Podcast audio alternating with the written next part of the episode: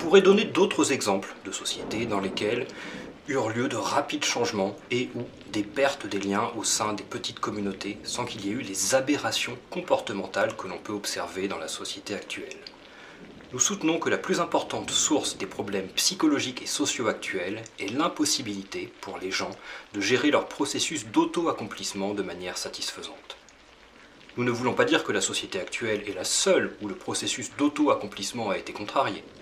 Probablement la plupart, si ce n'est toutes les civilisations, ont contrarié le processus de pouvoir, d'auto-accomplissement, à plus ou moins grande échelle. Mais dans la société industrielle, le problème est devenu particulièrement grave. Bonjour à tous. Bienvenue dans ce deuxième épisode d'Homme de ménage consacré à Théodore Kaczynski et à son essai manifeste La société industrielle et son avenir. Commençons par un résumé de l'épisode précédent. Pour Théodore Kaczynski, la société industrielle est un désastre pour les humains. Pourquoi? Parce qu'elle nous condamne à vivre dans une grande fourmilière, sans autonomie, sans possibilité de nous accomplir de manière authentique nous n'avons accès qu'à des activités compensatrices, des substituts pour exercer notre puissance, laquelle puissance est toujours bridée par des dispositifs politiques, technologiques, administratifs, juridiques. Pourquoi certains font-ils autant de sport? Pourquoi certains se consacrent-ils autant à leur carrière? Eh bien parce qu'ils n'ont plus besoin d'utiliser leur force vitale pour satisfaire des besoins vitaux, des besoins réels. La technologie a rendu notre vie plus facile, et dans un même mouvement, elle l'a amoindrie, asséchée. Je rappelle le critère de Kaczynski pour distinguer une activité compensatrice des activités plus authentiquement liées à notre nature. Si ma vie était consacrée à la poursuite de buts vitaux, me nourrir, être en sûreté, etc., est-ce que je souffrirais de ne pas pouvoir me consacrer à telle ou telle activité? Si ce n'est pas le cas, on est face à une activité compensatrice. Il y a fort à parier que si j'habitais dans la steppe mongole et que je consacrais mon temps à survivre, je ne souffrirais pas de ne pas faire ce podcast. D'où cette question que l'on pose à des écrivains et qui m'a toujours paru stupide.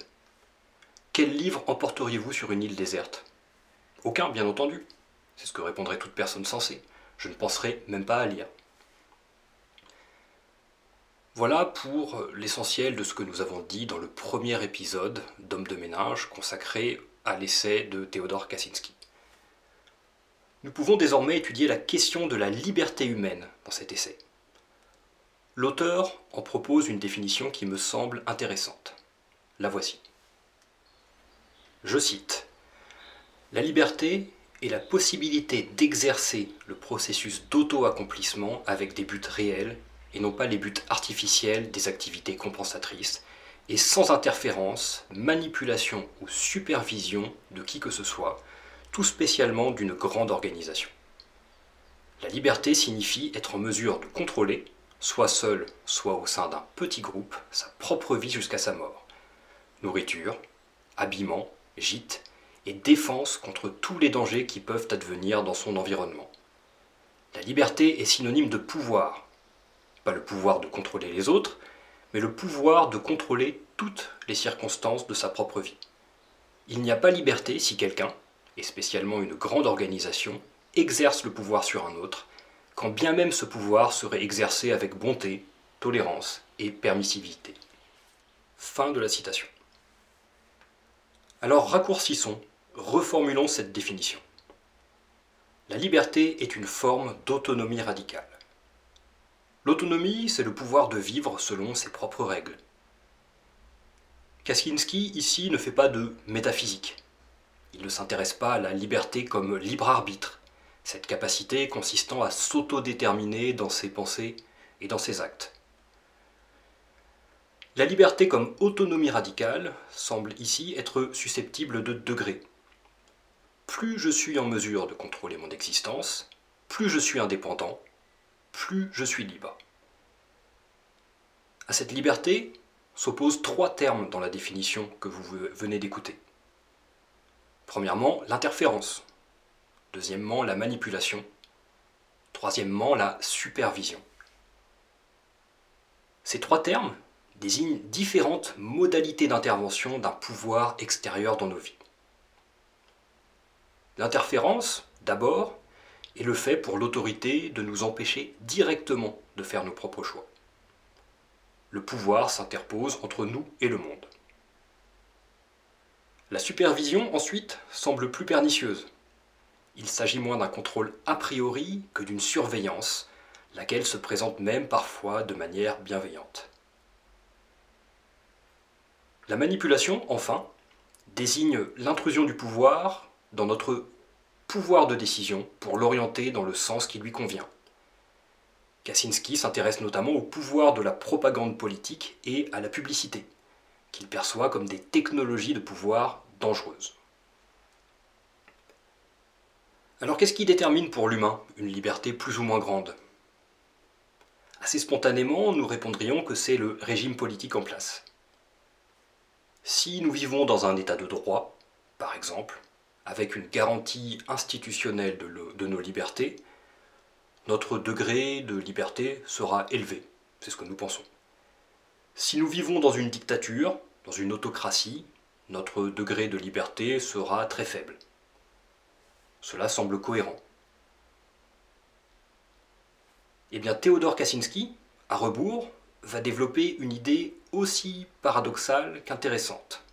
Alors je cite, courte citation, Le degré de liberté individuelle qui existe dans une société est plus déterminé par sa structure économique et technologique que par ses lois et la forme de son gouvernement. Fin de la citation. C'est une idée très intéressante. Plus le progrès technologique est avancé, et plus le pouvoir a la possibilité d'interférer dans nos actes, de les surveiller ou de manipuler nos choix. Vivre à Singapour aujourd'hui, c'est être bien moins libre que dans une cité italienne de la Renaissance dirigée par un dictateur. C'est moins le droit et la politique qui déterminent le degré de nos libertés, c'est l'état d'avancement et de perfectionnement technologique et économique. Je cite La plupart des nations indiennes de la Nouvelle-Angleterre étaient des monarchies, et de nombreuses villes de la Renaissance italienne étaient dirigées par des dictateurs. Pourtant, il semble que ces sociétés laissaient une place bien plus grande à la liberté individuelle que la nôtre. Cela était en partie dû à l'absence de rouage efficace pour imposer la volonté des souverains. Il n'y avait pas de police moderne plus bien organisée, pas de moyens de communication rapides, pas de caméras de surveillance, pas de dossiers rassemblant des informations sur la vie des citoyens. Il était donc relativement aisé d'échapper au contrôle. Fin de la citation. Quelle que soit votre opinion sur la politique sanitaire des États européens pendant la crise du Covid-19, pensez par exemple au système des passeports sanitaires ou vaccinaux, qui a pu être considéré comme une limitation des libertés. Ce système n'a pu être mis en place qu'en vertu d'une infrastructure technologique préexistante, Internet, les smartphones, etc. Mais dès lors, ne serait-il pas possible de faire un tri, de ne sélectionner que les bonnes technologies et brider celles qui sont dangereuses pour notre bien-être, pour notre liberté? Ce serait l'option réformiste qui permettrait de concilier le meilleur de la technologie avec le plus d'autonomie possible. Kaczynski, comme d'habitude, se montre très radical. Il est vain, selon lui, d'espérer encadrer, contrôler le progrès technique.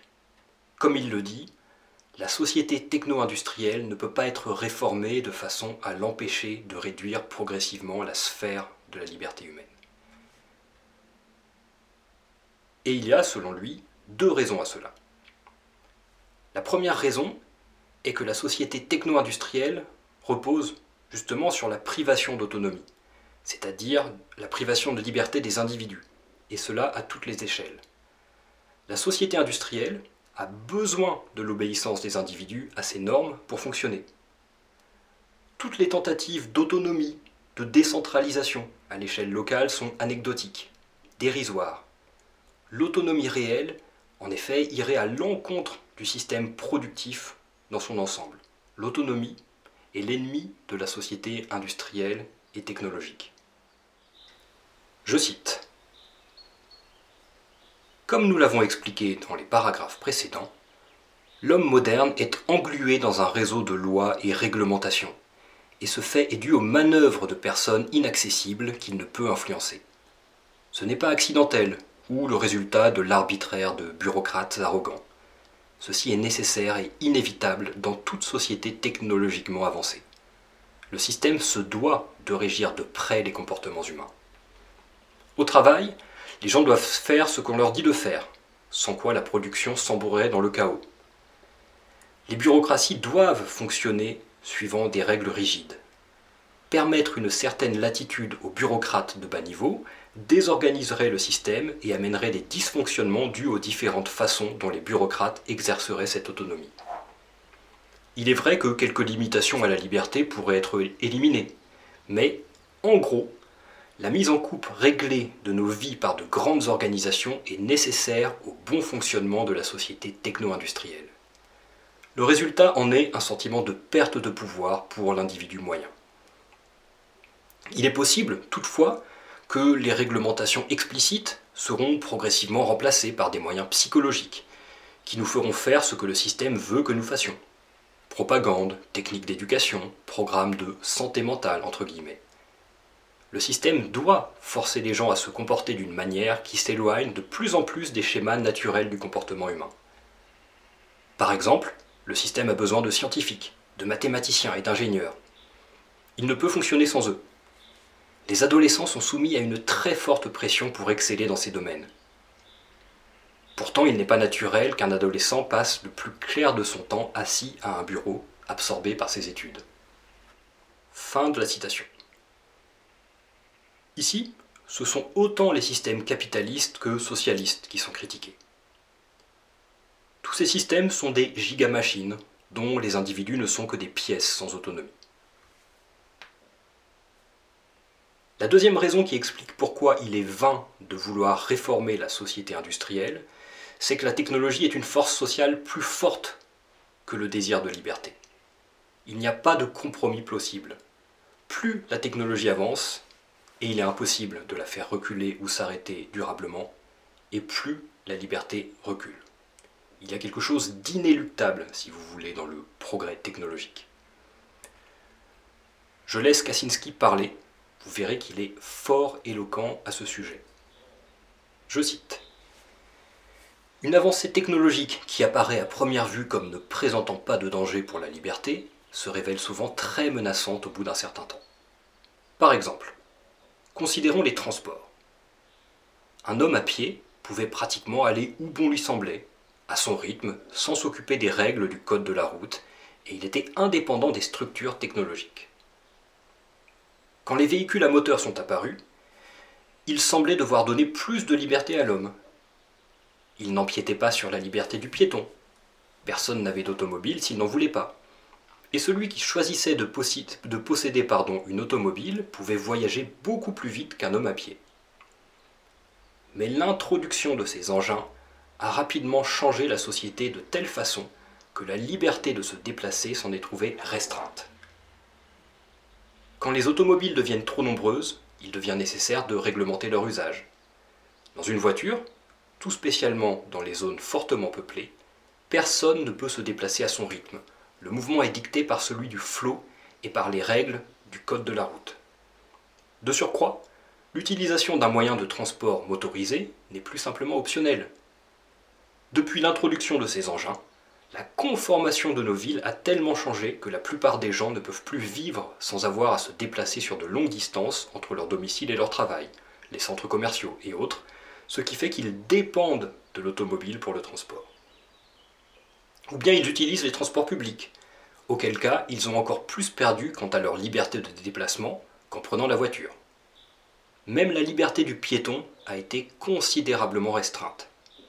En ville, il est continuellement obligé de s'arrêter au stop et aux feux qui servent principalement à gérer le trafic automobile. À la campagne, le trafic rend la marche extrêmement dangereuse et déplaisante le long des grandes routes.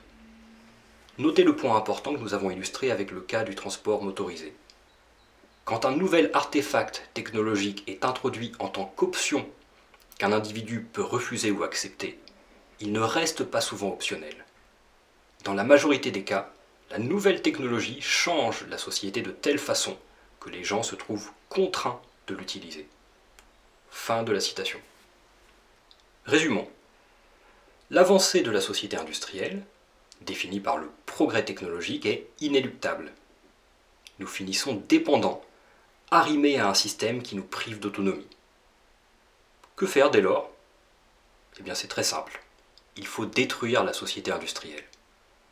L'attaquer sur le plan des idées, la délégitimer, puis s'attaquer ensuite à ceux qui la rendent possible, s'attaquer à son infrastructure matérielle. Le programme est radical, vous l'avez vu. Je ne le développerai pas ici, puisque là ne réside pas l'intérêt, à mon sens, du texte de Kaczynski. Je vous propose plutôt de vous intéresser aux effets concrets de la société industrielle sur les individus. Nous allons nous concentrer sur la partie euh, diagnostique, si vous voulez, du texte. Nous avons parlé de perte d'autonomie, de dépérissement, d'activités compensatrices. Kaczynski s'improvise à la fois sociologue et psychanalyste lorsqu'il pense avoir identifié une figure humaine qui illustre au mieux les méfaits de la société industrielle. Cette figure humaine, c'est la figure du gauchiste, entre guillemets, ou bien du progressiste. Il s'agit ici de la traduction de l'anglais leftiste. Je vous avais prévenu que ce texte ne brossait pas ses lecteurs dans le sens du poil. Bah, nous allons le, vérifier maintenant. Qu'est-ce qu'un gauchiste, entre guillemets, pour Kaczynski? Eh bien, c'est un individu qui adopte une certaine manière d'être et de voir le monde. Pour le gauchiste, entre guillemets, le monde est foncièrement injuste. Le monde est le produit de domination qui s'abattent arbitrairement sur des minorités malheureuses il est urgent de rendre ce monde meilleur selon lui. Kaczynski va tenter de montrer que ce type de rapport au monde est le résultat justement d'une socialisation au sein de la société industrielle. Allez voir, c'est très paradoxal, et je ne sais pas si c'est très convaincant. Pour l'auteur, le gauchiste est guidé par deux motifs inconscients. Premier motif, le sentiment d'infériorité. Deuxième motif, très intéressant, la sursocialisation. Commençons par le sentiment d'infériorité. Le sentiment d'infériorité, c'est un terme général pour regrouper un ensemble de symptômes d'un rapport au monde défaillant, pour Kaczynski. Faible estime de soi, sentiment de faiblesse, tendance dépressive, défaitisme, culpabilité, haine de soi, etc. Cela se voit notamment à travers l'hypersensibilité du gauchiste, du progressiste, qui interprète tout en termes d'offense, de micro-agression. Je cite Quand quelqu'un prend comme une offense personnelle pratiquement tout ce qui peut être dit à propos de lui, ou des groupes auxquels il s'identifie, nous en concluons qu'il souffre d'un sentiment d'infériorité, ou d'une faible estime de soi. Cette tendance est prononcée chez les défenseurs des droits des minorités qu'ils appartiennent ou non aux dites minorités. Ils sont hypersensibles quant aux mots utilisés pour désigner ces minorités. Les termes noirs, entre guillemets, jaune, handicapé ou nana, pour un Africain, un Asiatique, une personne souffrant de troubles invalidants ou une femme, n'ont pas à l'origine une connotation péjorative. Gonzesse et nana sont simplement les équivalents féminins de mec, type ou gars les connotations péjoratives ont été attachées à ces termes par les activistes eux-mêmes. Certains défenseurs des animaux vont jusqu'à rejeter le vocable euh, de pet, alors ici c'est le mot anglais, pour celui d'animal de compagnie. Donc il passe d'animal domestique à animal de compagnie. Les anthropologues gauchistes font de grands efforts pour essayer de dissimuler ce qui pourrait être interprété comme négatif chez les peuplades primitives. Ils voudraient remplacer le terme primitif, peuple primitif, par sans écriture. On arrive à une attitude paranoïaque envers tout ce qui pourrait suggérer qu'une culture primitive puisse être inférieure à la nôtre. Nous ne voulons pas dire que les cultures primitives sont inférieures à la nôtre. Nous voulons simplement montrer ici l'hypersensibilité des anthropologues gauchistes. Ceux qui sont les plus sensibles au politiquement correct ne sont pas des habitants des ghettos noirs, ni des immigrants asiatiques, des femmes battues ou des handicapés, mais une minorité d'activistes, la plupart d'entre eux ne venant d'aucun des groupes opprimés, mais bien plutôt des couches privilégiées de la société. La forteresse du politiquement correct abrite essentiellement des professeurs d'université, qui ont la sécurité de l'emploi, avec de confortables salaires, et la majorité d'entre eux sont des blancs hétérosexuels de la classe moyenne. Beaucoup de gauchistes s'identifient avec les groupes qui ont une image d'être faibles, les femmes, de vaincus amérindiens, de victimes d'ostracisme, les homosexuels, ou de toute forme d'infériorité en général. Les gauchistes ont eux-mêmes le sentiment que ces groupes sont inférieurs. Ils ne se l'admettront jamais, mais c'est précisément parce qu'ils ressentent ces groupes comme inférieurs qu'ils s'identifient à leurs problèmes. Fin de la citation. Pourquoi le gauchiste souffre-t-il de ce sentiment d'infériorité? Eh bien parce qu'il vit, comme nous tous, dans une société qui nous prive d'un véritable processus d'auto-accomplissement. Le gauchiste a cette intuition que quelque chose ne va pas dans la société industrielle. Au lieu toutefois de conceptualiser les dysfonctionnements de cette société, il va projeter ce mal-être dans des groupes qu'il va identifier comme dominés. Les femmes, les personnes dites racisées, pour reprendre un terme actuel, etc. Les idées politiques du gauchiste ne sont donc pas des idées formées rationnellement. Ce sont des symptômes d'un rapport au monde douloureux. Face aux dominés, le gauchiste, le progressiste, va opposer un groupe qu'il va envier secrètement. Ce sera le groupe des dominants, auquel il va associer des notions comme l'autonomie, l'initiative, etc. Je cite Des termes tels que confiance en soi, initiative, entreprise, optimisme, etc. jouent peu de rôle dans le vocabulaire libéral de gauche. Le gauchiste est anti-individualiste, pro-collectiviste. Il veut que la société règle les problèmes de tout un chacun et prenne soin de lui. Il n'a pas l'esprit d'une personne ayant une profonde confiance en elle-même, sa capacité à résoudre ses problèmes et à satisfaire ses besoins. Le gauchiste est opposé au concept de compétition, car au fond de lui, il a une mentalité de perdant. Les formes d'art qui séduisent les intellectuels gauchistes modernes se polarisent sur le sordide, l'échec et le désespoir, ou bien se complaisent dans un monde orgiaque rejetant le rationalisme, comme s'il n'y avait aucun espoir d'accomplir quelque chose grâce à la pensée rationnelle, et que tout ce qui restait était de se plonger dans les sensations du moment. Fin de la citation. Le gauchiste a ainsi une revanche à prendre contre un monde qui l'exclut. Le militantisme, c'est un moyen d'exprimer une hostilité et un besoin frustré de pouvoir. Autrement dit, le militantisme est une activité compensatrice dirigée contre une société défaillante qui rend nécessaire le fait d'essayer de s'accomplir par le biais d'activités compensatrices. Voilà pour le premier motif qui guidait inconsciemment le gauchiste, le, besoin, le sentiment d'infériorité. Passons maintenant au deuxième motif qui guide inconsciemment le gauchiste, la sursocialisation. Alors partons déjà d'une définition de la socialisation pour comprendre ce que cela signifie. La socialisation, en sociologie, c'est le fait d'être modelé, produit en tant qu'individu par la société pour correspondre à ses normes et ses valeurs. Théodore Kaczynski nous dit, lui, que le gauchiste est sursocialisé. Il y a là une sorte de paradoxe. Pourquoi dire que le gauchiste est sursocialisé? N'est-ce pas plutôt un rebelle? Quelqu'un qui s'oppose à l'ordre social, à ses normes et à ses valeurs En réalité, c'est le contraire, nous dit l'auteur. Le progressiste a totalement intériorisé toutes les normes, toutes les valeurs sociales et morales. Il est surdomestiqué.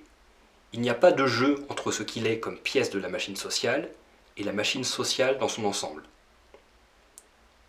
De ce fait, il pressent une forme d'enfermement, d'aliénation.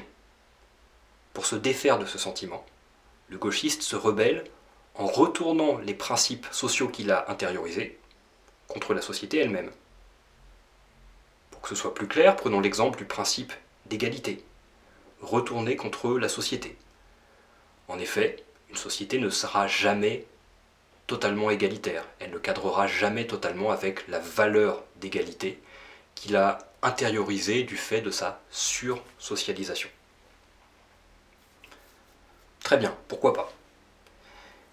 Mais pourquoi parler ainsi du gauchisme? Pourquoi se concentrer autant dans son essai sur euh, cette tendance psychologique? Eh bien parce que selon Kaczynski, ces symptômes du gauchisme sont la pointe avancée d'un processus général de domestication. Je cite Les problèmes du gauchisme sont ceux de notre société dans son ensemble. Faible estime de soi, tendance dépressive et défaitisme ne sont pas l'apanage de la gauche. Bien qu'ils soient particulièrement prononcés dans les rangs de la gauche, ils sont omniprésents dans notre société. Et la société actuelle essaie de nous socialiser à un degré jamais atteint par les sociétés précédentes. Nous sommes même conseillés par des experts pour manger, pour nous maintenir en forme, pour faire l'amour, pour élever nos enfants, et ainsi de suite. Fin de la citation. Pour résumer le propos de Théodore Kaczynski et pour conclure, la figure du gauchiste est un condensé de ce qui ne va pas dans la société industrielle. Nous vivons dans une ère de domestication technologique qui nous affaiblit, nous fait perdre notre dignité d'humain et nous empêche de nous accomplir. Le projet des gauchistes, selon l'auteur, est déviant. Il s'agirait de créer des sociétés plus justes en passant par plus de contrôle de l'État, plus de technologie. Pour Kaczynski, il est au contraire nécessaire de faire table rase, éradiquer la société industrielle, pour vivre dans un monde plus incertain, moins confortable, mais dans lequel nous pourrions être des humains autonomes.